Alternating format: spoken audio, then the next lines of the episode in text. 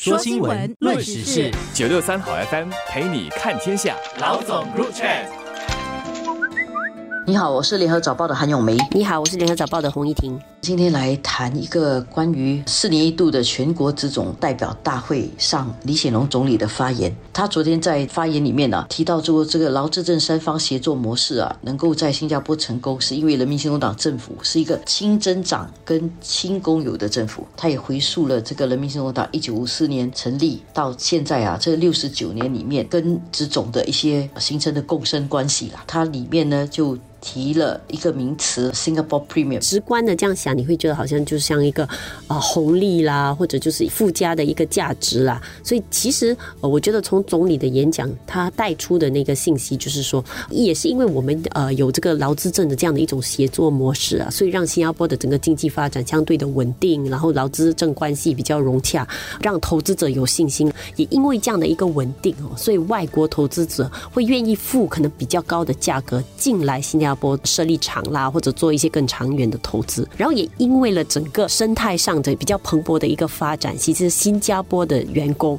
就是我们这里的雇员，在呃这里工作的时候，可能你跟其他国家的人比，你是做同样的工作，但是你在新加坡，其实因为整体的良好的经济蓬勃的发展，你能够享有比较好的工资，所以其实你也从一个这样的新加坡的这个额外价值里面得利。确实是因为我们在用这个 premium 这个词的时候，在中文里面它可以译成优质，它可以译成溢价，就是你为了这个要多还一点 premium，然后它也可以是它的附加值，或者是它的更优质，比如说我们讲 premium flex 优质族。总之，它作为有这个很良好的劳资政关系的新加坡，跟其他没有这么好的这个劳资政关系和政府跟公运没有一个共生关系的国家相比，新加坡是有优势，而这个优势能够转换成。协助增长，能够轻增长的这样的一种国家管理模式。其中有一点，他有强调的，就是说，呃，人民行动党政府是一个轻增长、轻公有的政府。我觉得这一点可能也是一个关键点啦。就是说，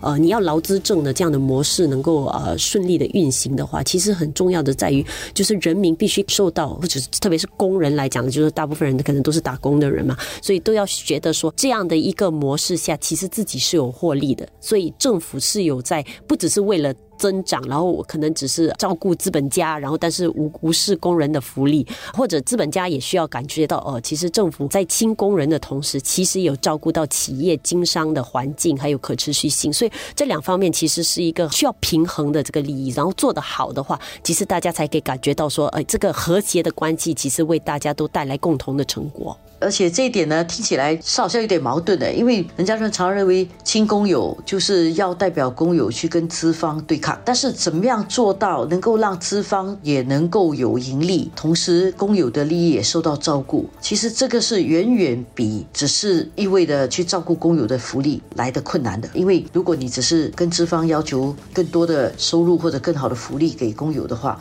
那你只要去做这个对抗。但是如果你要做到资方因为有盈利了就心甘情愿，也而且觉得这样的关系是好的，然后愿意保住那个员工，愿意在新加坡制造更多工作，请更多新加坡人。这样的话，你需要整个配套做好。所以这样的一种关系啊，总理也也说吧，新加坡要解决的鸡跟蛋的问题同时解决。一方面要让公司企业有所盈利，国家呢才能够增长；另外一方面呢，因为有了增长，才能够照顾到公有的福利。我觉得这个是他重申的其中一点啊。而且他也有特别提到说了，就是本地工。会啊，运作模式是你也不能只是一味的，就是争取保护工友。免受这些变革的影响。当然，一些大浪潮颠覆性的改变，如果你只是一味的保护工友，免受短期的这些阵痛的话，其实长期来讲哦，是会削弱整体的竞争力。结果呢，其实反而伤害的就是工人长期的利益啦。因为你你失去了竞争力的结果，就是你必然就是被淘汰嘛。然后结果的话，你就不能够达到为为他们争取好的工作或者好的工资的增长。所以在这一方面的话，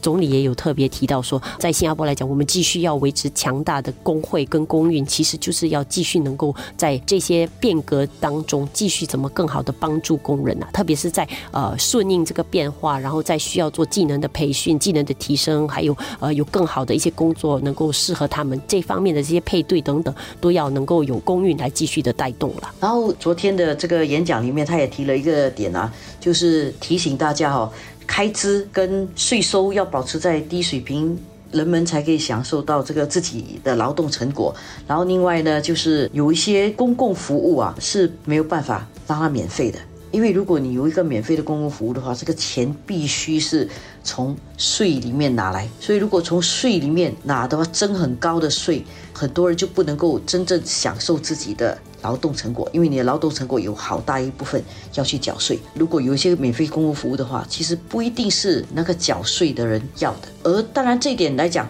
你也可以说缴高税的人他不一定要享受一些服务，但是有些时候你怎么去？确定哪一些人享受什么样的服务，哪一些人缴比较多的税。如果一律的话，税很低，但是服务收很高的费用，也不大对。但是如果说因为很高很高的税，然后服务变成免费的话，可能有些服务会变成多余的服务，或者是有些别有居心啊，或者比较会计算的人就会享受到一些比较大的服务，然后一般人可能反而是吃亏的。他也提到说哈，就是盈利这个概念本身，因为很多人可能对于公共服务的一个想象啊，特别是可能你看到北欧国家，特别以重点在于推崇福利的一个国家的话，其实就是很高的税收，但是结果就是啊，可能很多东西是免费啦，就是很多东西是政府有津贴。但是政府就有提到说，他们维持一个比较节俭的一个运作模式，然后重点也是要确保说，可能那些提供服务的机构能够赚取合理的利润。其实这样的运作模式是推动他们继续改进服务，然后同时呢，也是同时确保说，呃，避免纳税人承担过多的税。所以在这样的一个概念上，利润跟营收这个东西不是一个很多的人就觉得是一个得地问，但是没有，其实他就有特别提到说，这个东西是重要的，因为只有当这个机构能够继续维持他们的。收支平衡的时候，他们才能够有长期经营的这个动力，然后也会推动他们急需的一些改进了。第三点啊，我觉得也是很有趣的。总理说了一句话，说以政府服务来说，新加坡是物有所值的。他甚至会说，这个政府服务是非常便宜的。原因是因为政府服务必须提供一定的必要的公共服务嘛，比如说公共交通啊、食水啦。电力、医疗等等，这些呢都一定会有一些成本，但是因为没有征很高的税，而能够提供这么优质的服务，所以总理觉得说这些服务是他自己从他角度来看是便宜的啦。那当然啦，我觉得这个有一点像，你可以讲说是一个销售员在推销他的政党的服务，他跟你讲说我的政党所管理的这个政府跟你们收的钱没有很高，但是给你们非常好的服务。这个从一定的程度上，我觉得也是在跟下来要大选的话呢，他跟他选民说，你投我是值得的。当然这一点，每个人可能可以自己去判断一下，这个政府是不是真的。收了一个比较合理的税，或者是你要为这个国家缴付的一个比较合理的费用，然后你换到的服务是不是真的是物有所值的、物超所值的？我觉得他讲这个东西的时候，给我想起就好像就是一个销售员在跟你讲他的政党有多好。你要判断的是这个销售员讲的是真话假话，他可信吗？总理在讲的时候，他也有特别提到，确实两年内就要会发生大选的了，所以他自己也没有避开这个话题。他也特别当然还要再强调的就是说，很多人可能还是很有意见的，就是。很多时候还是有提高收费的时候啦，然后这个是没有办法避免。但是他有特别能够承诺的，就是政府至少他的对策是一定会为最有需要的家庭提供津贴啦。这个也是为什么他们呃可能保持比较低廉的整体运作的经费，然后也不向大家收取过多的费用，就让大家可以享受自己的劳动成果。但是结果是真的没有办法应付的人，他们就给针对性的帮助了。看了总理啊，两个星期前在人民行动党大会跟。这次在这种大会上都发表了相当长的演讲。昨天的这个演讲甚至看起来像一个小的国际群众大会，因为他解答的是一些工友相关的问题。真的觉得说，就过两年就会大选了。现在他也要准备卸任了，他再重新叙述过一些新加坡成功或者新加坡能够走到今天的一些价值。而这些价值，如果我们回应我们前面所说的 Singapore Premium，这些大概就是加起来啊，让人家觉得作为新加坡人是有一定的优势的，或者有一定的优惠，有一定的价值更高的这一点来讲，这些都算是 Singapore Premium 的组成部分吧。